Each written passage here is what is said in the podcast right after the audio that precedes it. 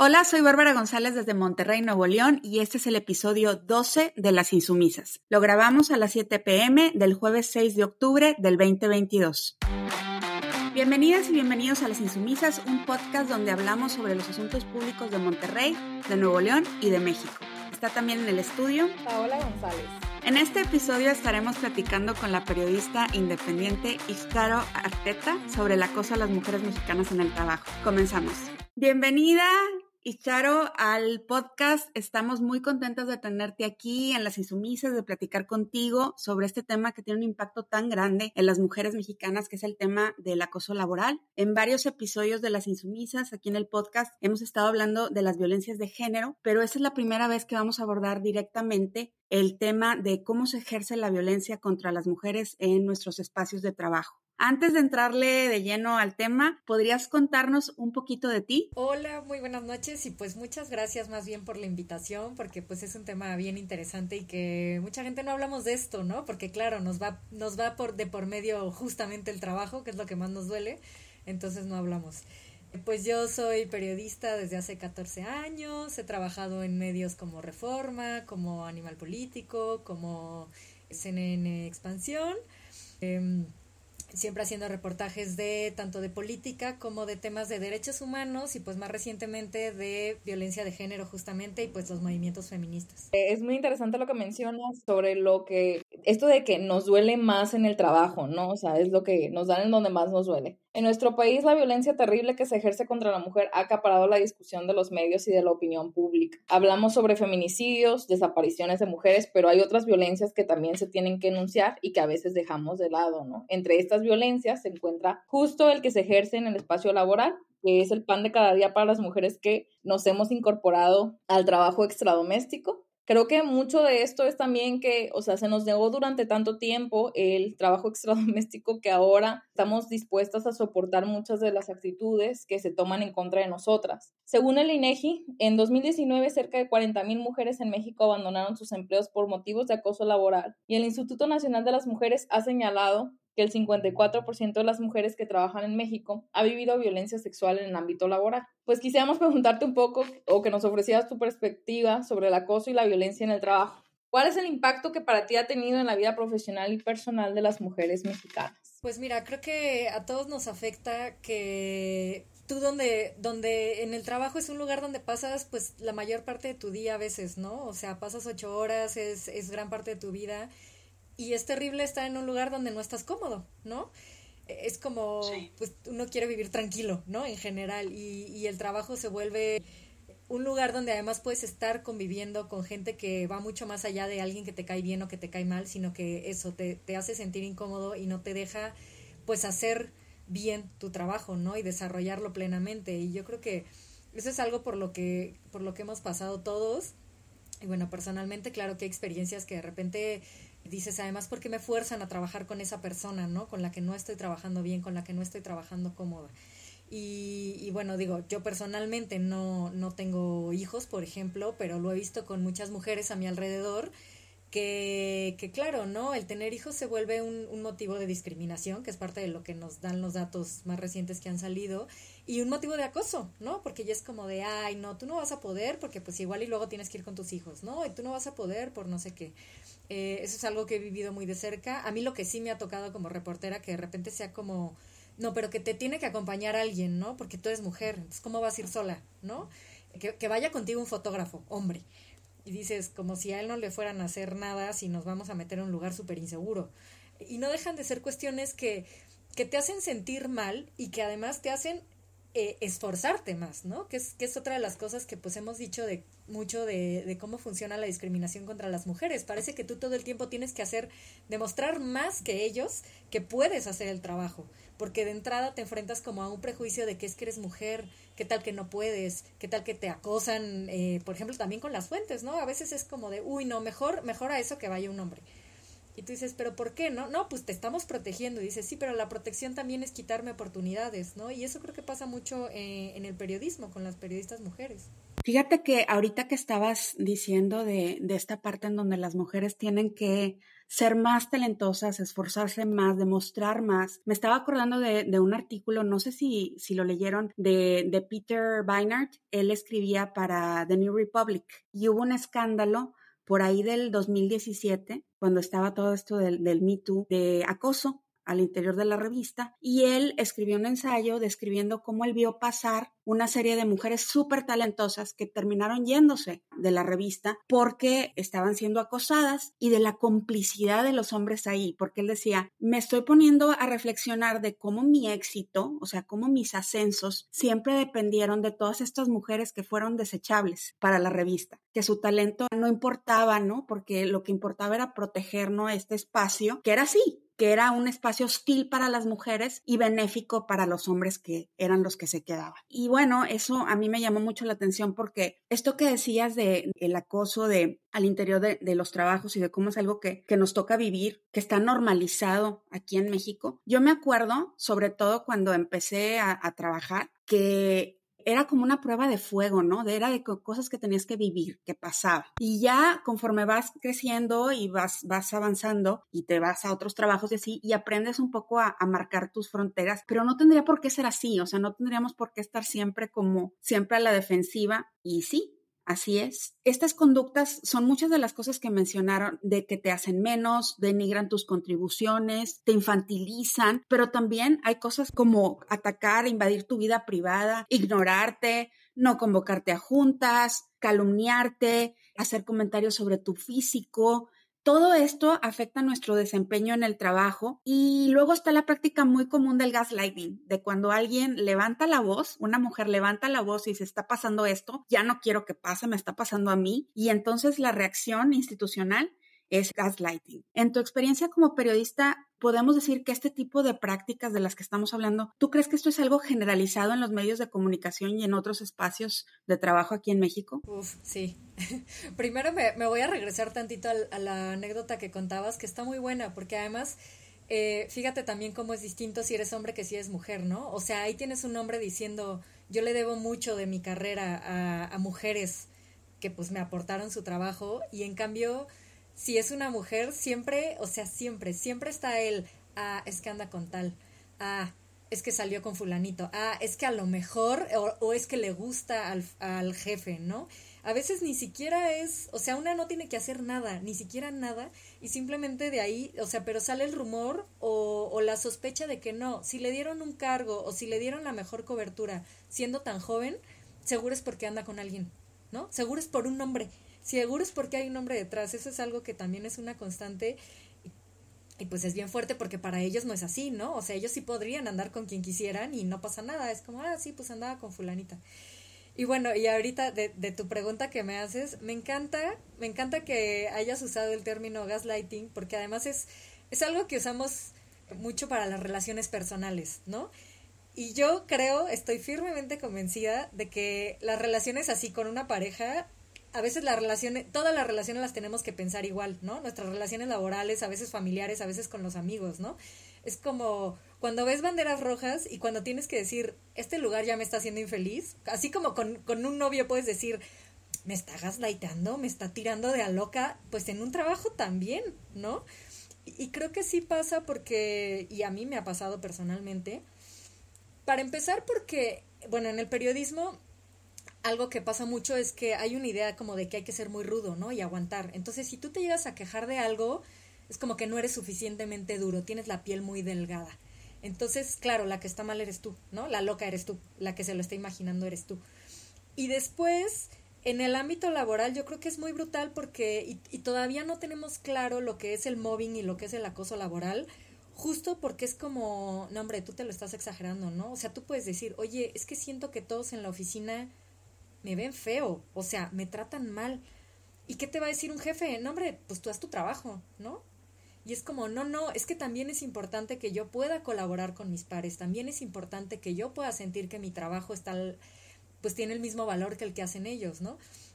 Y sí, a mí particularmente me pasó mucho en un lugar que fue muy chistoso porque además un día nos dimos cuenta de que todos nos sentíamos igual, ¿no? Y todas, sobre todo mujeres que era como, o sea, como que vivíamos con, con la sensación horrible de, pues es que a mí no me quieren, pues es que mi trabajo igual y no es tan importante, pues es que nunca me dicen nada, entonces creo que no lo estoy haciendo bien. Y, y, y un día a alguien se le ocurrió decirlo públicamente y bueno, fue muy chistoso porque descubrimos que todos estábamos igual, ¿no? Y entonces era como, no, no soy solo yo. Y sin embargo, sí te enfrentas a esto, a que, o sea, también nos habíamos enfrentado a que cuando todas habíamos tratado de decir, oye, es que de repente como que siento que pues eso, ¿no? No pelan lo que yo hago o no recibo ninguna retroalimentación eh, y cuando la llego a recibir es dos semanas después de, ah, tal cosa estaba mal. Entonces, como que yo creí que estaba bien, entonces, que, no, pues tú, porque, y la respuesta era, pues tú, ¿por qué te sientes así? No, no, o sea, pues todos trabajamos igual.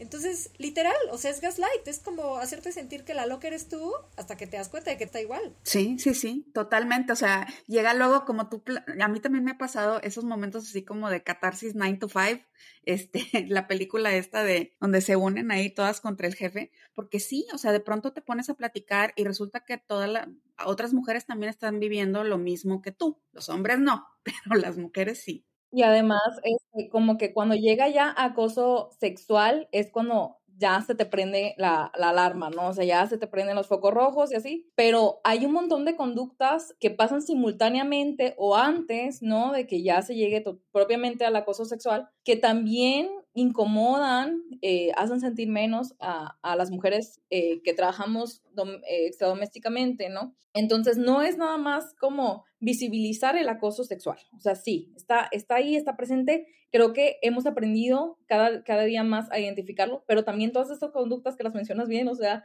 Icharo es mobbing, ¿no? Ese es el término con el que se ha definido. Justo cuando estaba haciendo la investigación sobre esto, ¿no? Yo decía, ah, chis, o sea, hay mobbing y luego hay, o sea, es, es diferente, ¿no? Al, al acoso sexual y eh, que todavía no se define como tal incluso en los marcos legales que protegen a las mujeres, ¿no? Entonces sí es muy importante que, que, lo menciones y que se haga presente esto en el discurso para poder identificarlo. Y lo mismo que les decía al principio de que también en los trabajos te pueden pasar las mismas cosas que en una relación. O sea, es que literal, lo de, lo de aislarte, por ejemplo, y eso sí está, si, si has investigado en las, en las guías de mobbing, o sea, aislarte, por ejemplo, es una de las cosas que también te hacen en los trabajos a veces, ¿no? O sea, de que nadie le hable casi casi, que tú hazte para allá. O sea, una vez me pasó, literal, físicamente nos sentaron en otro lado, a otro, bueno, ayer era chico, pero era un chico y yo que, que pues ya éramos como los no queridos y, y, literal era de, ay, no, ya no caben aquí donde estamos todos, entonces ustedes dos siéntense allá. Y era horrible porque tal cual era, pues nadie me habla. Físicamente, o sea, físicamente tenías que estar en otro lado, ¿no? Sí, sí, sí. Entonces, eh, sí, hay todos este tipo de cosas que, que no sabemos identificar o que, o que eso, de repente es como todo el mundo llega a la junta y todos los comentarios de los demás están bien menos el tuyo, ¿no? Y además, o con un trato que es, que es diferenciado, ¿no? Que, que dices, bueno, todos podemos decir tonterías, pero no, notas que ya de plano es que todo lo que tú digas es está mal, ¿no? Y, y, te digo, volviendo a mi analogía, es como cuando estás con alguien que dices, es que esta persona me hace sentir menos, ¿no? En lugar de hacerme sentir más. Y literal, un trabajo también tendría que ser un lugar donde tú te sientas mejor, donde tú te sientas que creces, donde tú te sientas que aportas, que, que, que es bueno algo para ti. No es nada más como que pues vengo y hago a que me paguen, ¿no? Yo, yo creo que el trabajo, y sobre todo el trabajo de periodista, que es, bueno, a mí me encanta, eh, yo creo que tiene que ser algo que te haga sentir feliz, ¿no? Literal, como una relación personal, te tiene que hacer sentir feliz. Si te hace sentir infeliz, es que algo ahí está mal. Sí, totalmente. Ahorita que, ahorita volví a, volví a recordar algo del, del ensayo este que a mí es que me llamó muchísimo la atención y él hablaba de que él era una affirmative action baby porque eh, él era, él era esa persona que, que la institución quería arropar, ¿no? Y todas las demás mujeres no lo eran. Y, y, y, eso es algo que a mí me ha tocado también ver en muchos trabajos, ¿no? Como hay estos perfiles de compañeros, de que tú los ves de que la institución los arropa, ¿no? Los trata bien, quiere que estén contentos y no, no es lo mismo contigo, ¿no? Entonces, o sea, es, es muy difícil porque tú notas esa diferencia y te afecta. Claro, pero cuando quieres, pero ¿cómo la dices, no? Porque también plantearlo es muy difícil. O sea, ¿cómo vas y le dices al jefe, es que me doy cuenta de que fulanito es tu consentido? Y que a mí no, no, no valoras igual, ¿no? Es, es muy difícil, no estamos preparados para hacer eso. Ah, pues justo eh, vemos, bueno, a mí me llama mucho la atención que no nada, no, o sea, hablando ya de tu profesión como tal, ¿no? Que en el ámbito periodístico existe una doble violencia hacia las mujeres. La primera es lo que ya hemos hablado, el acoso laboral, el mobbing y un poco del acoso sexual. La segunda es el acoso que sufren las periodistas de parte de otros medios y de los interlocutores de la información que se publica. Hay varias periodistas, yo lo veo muy, o sea, muy, muy evidente, por ejemplo, con una periodista que sigo que se llama, eh, bueno, no sé si es periodista, pero publica artículos de opinión, Viridiana Ríos, que hay muchos comentarios que tienen que ver con, eh, con el hecho de que es mujer, ¿no? No tanto dirigidos hacia el contenido, sino al hecho de que es mujer. Son víctimas de insultos misóginos, desacreditación de lo que dicen sus textos por el hecho de que son mujeres, y esto lo vemos exacerbado en las redes sociales. A mí me llama también, o sea, en el mismo ejemplo de, de Viri, el hecho de que, o sea, ni siquiera el título de Harvard la puede acreditar como una voz que tiene validez por, eh, que, que, viene de esta institución, ¿no? ¿Cómo ves esta violencia de parte de la opinión pública? ¿Cómo afecta esto a las mujeres periodistas? No, es cierto y, es terrible y también ya se ha estudiado un poco porque, claro, uno hace un trabajo, eh, si quieres, eh, no sé cómo decirlo, intelectual, ¿no? Entonces, si un hombre publica un artículo, Viri hace, pues hace periodismo de opinión, pero bueno, eh, si una publica un artículo, claro, a un hombre van y le dicen, ay, eres un pensativo, eres un tonto, este, chayotero, ¿no? Ok. Y como mujer te cae todo eso. El físico. Claro. Y además fea, y estás gorda, y estás vieja, y eres una piruja, y ojalá te violen, ¿no? O sea, en los casos más extremos, eh, a mí afortunadamente no me ha pasado, pero sí ves eh, casos de, de notas de género donde así de que alguien escribe de violaciones y le contestan ojalá te violen y tú como tienes idea de lo que eso está provocando entonces y luego podría parecer muy fácil como de ah pues no les hagas caso no y es como ajá pero es que el punto es que no recibes dos cuando recibes mil ya no está tan fácil no hacerles caso una compañera una bueno compañera y amiga que quiero mucho tal cual en una conferencia de las que eh, pues veía medio país eh, se puso a increpar al funcionario y bueno, después por Twitter es que recibió miles de miles de mensajes y ya sabes, ¿no? No falta un youtuber de los que se dicen periodistas pero no son periodistas, que le hizo un video diciendo, bueno, eso a mí también me lo hicieron en una, ¿no? Diciendo que yo era una golpeadora mandada por quién sabe quién para cuestionar al presidente, ¿no? Y yo pues, pues no, es mi trabajo, fui a cuestionar al presidente. Ah, y, y, y te hacen hasta eso, ¿no? Un video donde te sientes muy exhibida y muy vulnerable. Entonces, es algo que claro que no existía antes o no existía igual, aunque las mujeres siempre han estado en el ojo público, o sea, tú, lo puedes ver hasta, pues hasta las revistas de chisme siempre también, así fueras conductora de noticias, pues las trataban distintas a las mujeres que a los hombres, ¿no? Pero ahora cualquiera tiene la capacidad de tuitear y de escribir un, un ataque, ¿no? Un acoso. Entonces, eso es terrible y bueno, lo bueno es que entre, entre mujeres sobre todo, creo que ya hablamos más de a veces la necesidad de contención, porque por más que tú estés segura de lo que estás haciendo y de que tus datos están bien y por más que estés muy orgullosa del reportaje o de lo que sea que publicaste, pues si de repente te cae una ola de insultos en Twitter, te puede llegar a afectar, por más que no lo quieras, ¿no? Y, y es algo que pasa muy común y es muy chistoso. Yo tengo ahí como una manía muy boyerista de que cuando veo estas cosas luego me meto a ver quiénes son los que escriben. Y la verdad es que los perfiles, o sea, son de una misoginia terrible, o sea, no es, no es cualquier persona, tú te metes y llegas a ver que tienen un montón de insultos a mujeres en general, o que tienen, o al revés, ¿no? Que están acosando mujeres, escribiéndoles, ya sabes, alguien que sube una foto y, hola guapa, me gustaría conocerte, así. Entonces hay una conexión bien fea porque quienes insultan a las mujeres son también bien misóginos, son de los que te cosifican y, y sí, y, hay una carga muy diferente porque es a meterse con tu cuerpo, a meterse con tus relaciones personales, o sea, también eso. Hay de ti que hayas andado con alguien que también es conocido, porque eso, te va a caer el tú que hiciste carrera solamente por andar con fulanito, ¿no? O sea, hay de ti que hayas hecho un comentario de, de, de, de, que alguien es guapo, porque entonces ya es como te quejas de acoso si tú también has dicho que alguien es guapo, ¿no? Y tú como, no, a ver, pero el contexto es totalmente diferente. Y, y esas cosas son pues a las que ya estamos expuestas, pero también, y también no te queda de otra, ¿no? O sea, en estos tiempos no puedes decir, ay, no cierro mi perfil y, no quiero ser nadie en redes. Pues no, al final eres de hasta cierto punto una figura pública y además es parte de tu trabajo generar esa conversación, generar esa difusión de los temas que te importan. Entonces tienes que estar ahí y pues tienes, tenemos que encontrar la manera de aguantar esas cosas porque tampoco es censurable, ¿no? Como, o sea, no, no, no puedes denunciar todo ante Twitter y que Twitter lo baje, o sea, pasa. Entonces, eh, es un nuevo reto que se suma a lo que tenemos que enfrentar, porque tenemos que ver cómo lidiar con esas cosas. Sí, y esto que comentas, yo recuerdo, creo que fue un estudio que hizo The Guardian y analizaban los comentarios que reciben las periodistas mujeres. Y lo que ellos concluyeron es que reciben más ataques, más comentarios y son los comentarios más agresivos los que contra las mujeres periodistas. Pero es una cosa abrumadora, abrumadora. Y yo creo que tiene mucho que ver con que no hemos superado este entendimiento que hay en la sociedad de que la voz pública de la mujer necesariamente es una voz maliciosa, que no tiene por qué estar ahí, o que es algo nocivo y que tiene que eliminarse, o sea, que no pertenece en el espacio público. Y, y, por eso lo vemos. Y sí, yo sí veo que con las redes sociales esto está exacerbado.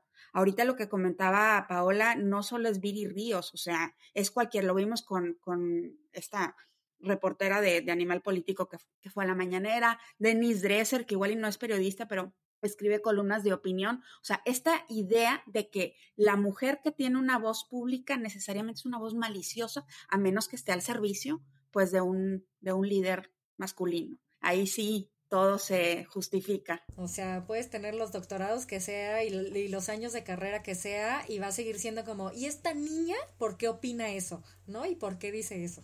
sí, la descalificación, da igual tus credenciales. Y volviendo al tema de las respuestas institucionales, ¿no? De, que las mujeres ahora sí están levantando la voz y diciendo, ya no queremos que esto pase, haciendo denuncias, cosas que antes no ocurrían, están ocurriendo ahora con más frecuencia, que las mujeres se apoyan entre sí y salen y con mucha valentía salen a decir, está pasando esto y ya no queremos que pase. Se ha vuelto una costumbre que cada que surgen cuestionamientos directos sobre acoso, sobre maltrato laboral a las mujeres, pues lo que deciden es elaborar y anunciar un protocolo. Hay un problema, se, se sabe, la opinión pública conoce del problema y dicen, venga el protocolo. ¿Qué opinión tienes tú de, de, estas medidas? ¿Sirven los protocolos o es una manera para que quienes mandan en estos espacios laborales violentos se laven la cara. Creo que tristemente hemos visto que la mayoría de quienes hicieron protocolos no han servido, lo digo desde los medios,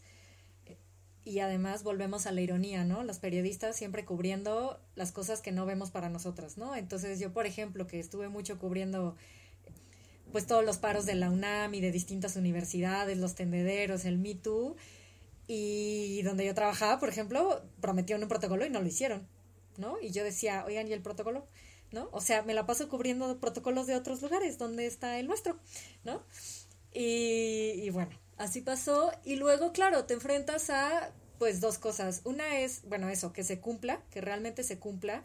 Y claro, y luego el qué hacemos con eso, ¿no? Porque, por ejemplo, yo recuerdo eh, en estos, el único caso que recuerdo que se hizo público, además que todos nos enteramos y lo cual me parece muy ejemplar, fue en pie de página, que hubo una denuncia, no era acoso sexual, pero fue una situación de una mujer que se sintió violentada por un hombre, reporteros ambos. Y además, como somos el gremio, todos nos conocemos, todos estamos hablando de esto, ¿no? Entonces a mí me pareció muy ejemplar porque ellas asumieron el, órale, lo vamos a investigar, eh, revisaron lo que había hecho, tomaron una decisión, la consultaron con la reportera que se había quejado y socializaron el castigo para él, ¿no? Que, que no era una situación grave, eh, entonces, que fue, no, no me acuerdo qué fue, pero bueno, incluía una disculpa, incluía no sé si algún curso o alguna cosa. Digo, yo no estoy cercana a ese caso, no sé qué pasó después, no sé si todos están conformes, pero a mí desde fuera me pareció ejemplar porque porque al final todos nos vamos a enterar. Entonces lo hicieron muy bien porque lo que hicieron fue ellos mismos hacerlo público, ¿no? O sea, sí, tuvimos esta situación, sí, tomamos esta decisión. Ya cada quien decida si le parece bien, mal, más o menos. Y fue un ejemplo del, pues somos medios, pues todo el mundo se va a enterar igual, entonces aquí está, ¿no? En cambio, claro, hemos visto otros casos donde pues sí medio aplicaron el protocolo, pero nadie se enteró, pero también hubo un, bueno, pero pues cállense, que no se haga público, eh, y pues esas cosas son muy fuertes, ¿no? Porque al final es como realmente se hace justicia, realmente hay reparación si, si, si haces una sanción mínima o si lo quieres todo solucionar con, con un cursito de género o cosas así. Y bueno, y luego hay otra que es un, es un debate, yo creo, que es, que es algo a discutir y que no, no, no diría yo esto se debe de hacer así o pero es que nos enfrentamos a, bueno, dos situaciones quiero, quiero plantearles. Una es cuando es acoso sexual, ok, ya, esta persona recibe una sanción si quieres, pero luego es como esta frase de separar al autor de la obra, o sea, es como de, ay, bueno, sí acosó, qué mal, qué feo, pero es un gran periodista, ¿no? Entonces, claro, el cómo vamos a correrlo si es un... El tratamiento Woody Allen. Sí, sí, no, y pero aquí de, y, y, qué hacemos? Es que, o sea, sí, pues está mal lo que hace, pero es un gran periodista, es un gran cronista, ¿no? Entonces, se queda como la duda, y te digo, yo no tengo una respuesta, porque es que queremos que nunca en su vida vuelva a hacer periodismo, pues no lo sé, yo lo que quiero es que no vuelva a acosar a nadie en su vida, ¿no? Eso sí me importa muchísimo, y por eso creo que es importante, por ejemplo, eso, socializar que hubo una sanción y que hubo un despido por una razón muy específica, ¿no? Pero es un dilema, ¿no? Porque, pues, ¿qué hacemos si nos gusta mucho su trabajo? Y, y el otro dilema que te quiero plantear es ¿Qué pasa cuando una denuncia de, de, acoso laboral, digamos no sexual, pero de una situación, pues la promueve el jefe más jefe de todos? O sea, pues, pues nadie, o sea, no se va a correr él mismo, ¿no? O, o quién lo va a sancionar a él cuando todos son subordinados. Eh, entonces son situaciones bien difíciles porque, claro, eso también te orilla a que es como de, ah, pues muy bonito el protocolo, pero pues yo sé que no va a pasar nada, entonces no me queda más que irme yo, ¿no? Más que buscarme yo la manera de, de, salir de esta situación que me tiene incómoda, que no me deja hacer mi trabajo al 100%, ¿no? Entonces, pues bueno, esas se las dejo para la reflexión. A mí se me hace un, uno de los problemas principales de los protocolos es que, o sea, que ya lo, lo hemos detectado posterior a la realización de estos protocolos, es que los trapos se lavan en casa, ¿no? Y que no, o sea, que impide al sistema pues si es que existe un sistema de justicia en México, impide al sistema de justicia acceder a estos casos, ¿no? Entonces, como los trapos se lavan en casa, ya no se lleva la denuncia afuera, que eso es la que, la que desestabiliza al orden institucional, de todo, al orden privado, ¿no? Que se lleve la denuncia afuera, es lo que no quiere. Entonces, los trapos se lavan en casa y ya. A mí me, me causa mucho problema un tema que hubo aquí cuando fue el Me de Felipe Montes, por, que fue denunciado, ¿no? Por, por distintas cosas aquí en el, tec, en el TEC y lo despidieron, ¿no? Lo despidieron del TEC, pero lo sigues viendo en eventos. Es como se llevó la denuncia internamente, pues la propia institución puede decidir volver a insertarlo en las dinámicas sociales de la institución. Entonces, no hay un, o sea, no pasa del espacio privado, o sea, sigue siendo un sistema privado, no pasa a la cuestión pública, no se le cuestiona públicamente porque no, eh, o no se inserta en el sistema de justicia porque no existe la denuncia como tal. Entonces, eso también se me hace brutal de los protocolos y aún más que sean las propias instituciones políticas, o sea, del Estado mexicano, las que insten a hacer estos protocolos como diciendo, no, a mí no me vengas con eso, tú solucionalo, o sea, es tu problema y yo no quiero más carga, más chamba acá. Entonces, también eso es algo que señalar en, estas, en estos procedimientos institucionales. Yo creo que los protocolos funcionan hasta que la aplicación del protocolo, seguir el protocolo, implique que la institución tenga que hacer sacrificios que no quiere hacer. Y en ese momento, cuando la mujer es, es la desechable, es la desechable y hasta ahí funcionó el, el protocolo. Eso es lo que yo percibo, que no hay esa voluntad para hacer esos sacrificios, ¿no? Esos sacrificios así que realmente impliquen para la institución decisiones difíciles, creo que no hay esa voluntad.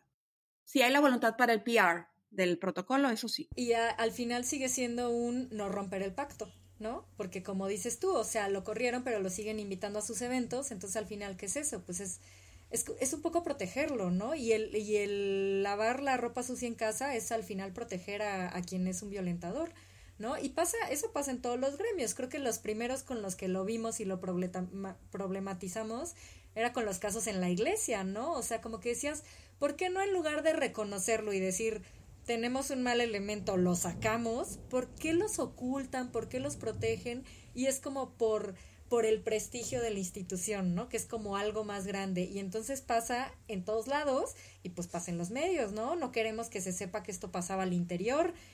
Eh, en lugar de decir, pues reconocemos que tuvimos un, que había esto, que, y, que tomamos acciones para solucionarlos, ¿no? Es, es, es, es creo que un error común y en todos los gremios. Y bueno, de lo que mencionabas ya de, de que entra en instituciones de justicia, uno de los aprendizajes de, del Me Too, que las cosas van por distintas vías, ¿no? Cuando es mucho el reclamo también de si tienen algo que denunciar, denuncien ante las autoridades. No, mira, yo soy libre de denunciar ante quien me dé la gana y cada instancia tiene sus maneras de actuar. Entonces, claro, hay cosas como cuando ya son casos, por ejemplo, de abusos sexuales de plano, de violaciones, incluso que lo vimos con el caso Ruemer, por ejemplo, eh, claro, la, la, las chicas o las, las víctimas son muy libres de decidir si van y presentan una denuncia formal para que se persiga como un delito, o casos que son más leves, por decirlo así, que son acoso, que también el acoso es denunciable legalmente, pero tú puedes no querer meterte un proceso legal porque es desgastante, porque es cansado, porque es largo, por muchas razones, pero internamente la empresa no se puede quedar como que pues, pues no denunciaste afuera, ¿no? O sea, yo qué, no, no, adentro también tienen una responsabilidad. Y el tema de los protocolos, además, no te diría que es absurdo, pero es como de, oigan, o sea, dentro de sus códigos de éticas no estaba contemplado algo así, o sea, una situación que a lo mejor no decía textualmente, comillas, acoso sexual, pero que es pues una situación que, que afecta a una de tus trabajadores, ¿no? Tienes que tomar acciones si tienes una, una acción interna. O sea, legalmente también, pues como empresa estás obligado a, proteger a tus trabajadores y trabajadoras de ese tipo de cosas. Entonces sacas el protocolo ya que se volvió el tema, ¿no? Pero desde antes tenías que haber tenido una manera de, de hacer algo o de por lo menos ver tu, tu código de ética y decir, no voy a permitir esto, ¿no? Sí, claro. Pues ya se nos acabó el tiempo y Charo, muchísimas gracias por venir a platicar con nosotras sobre este tema tan importante. Va una última pregunta para cerrar. ¿Nos podrías recomendar algún libro o artículo sobre este tema de acoso laboral que tú crees que ayude a comprender mejor esto y cómo podemos darle solución? Ay, me agarras un poco de bajada. Eh, es que en algún momento lo, yo lo que, o sea, no, no, recuerdo uno en específico, pero a ver, la Organización Mundial del Trabajo tiene artículos sobre lo que es el mobbing justamente para aprender a identificarlo. Y, y, yo me acuerdo de verdad una vez que me puse a buscarlo y cuando lo empecé a leer dije, oh por Dios, esto es lo que me está pasando, ¿no? Y, y nos pasó con el acoso sexual a veces que dices, parece muy fácil decirlo, pero no, no sabemos identificarlo, ¿no? A veces no sabes decir que me mande mensajes como no me dice nada, pero, pero pero me escribe, pero, pero no, entonces no estoy segura. No, no, sí es acoso, ¿no? Bueno, pues con el móvil pasa lo mismo. Entonces, si le dan una buscadita a los materiales que tiene la Organización Mundial del Trabajo, ahí vas a ver cosas muy puntuales. Y bueno, este fue el episodio 12 de Las Insumisas. Les agradecemos por escucharnos y compartir el podcast. Les invitamos a que se suscriban para recibir notificaciones y también pueden seguirnos en nuestras redes sociales, arroba insumisasml en Twitter e Instagram. Soy Paola González. Soy Bárbara González. Gracias por acompañarnos y hasta la próxima.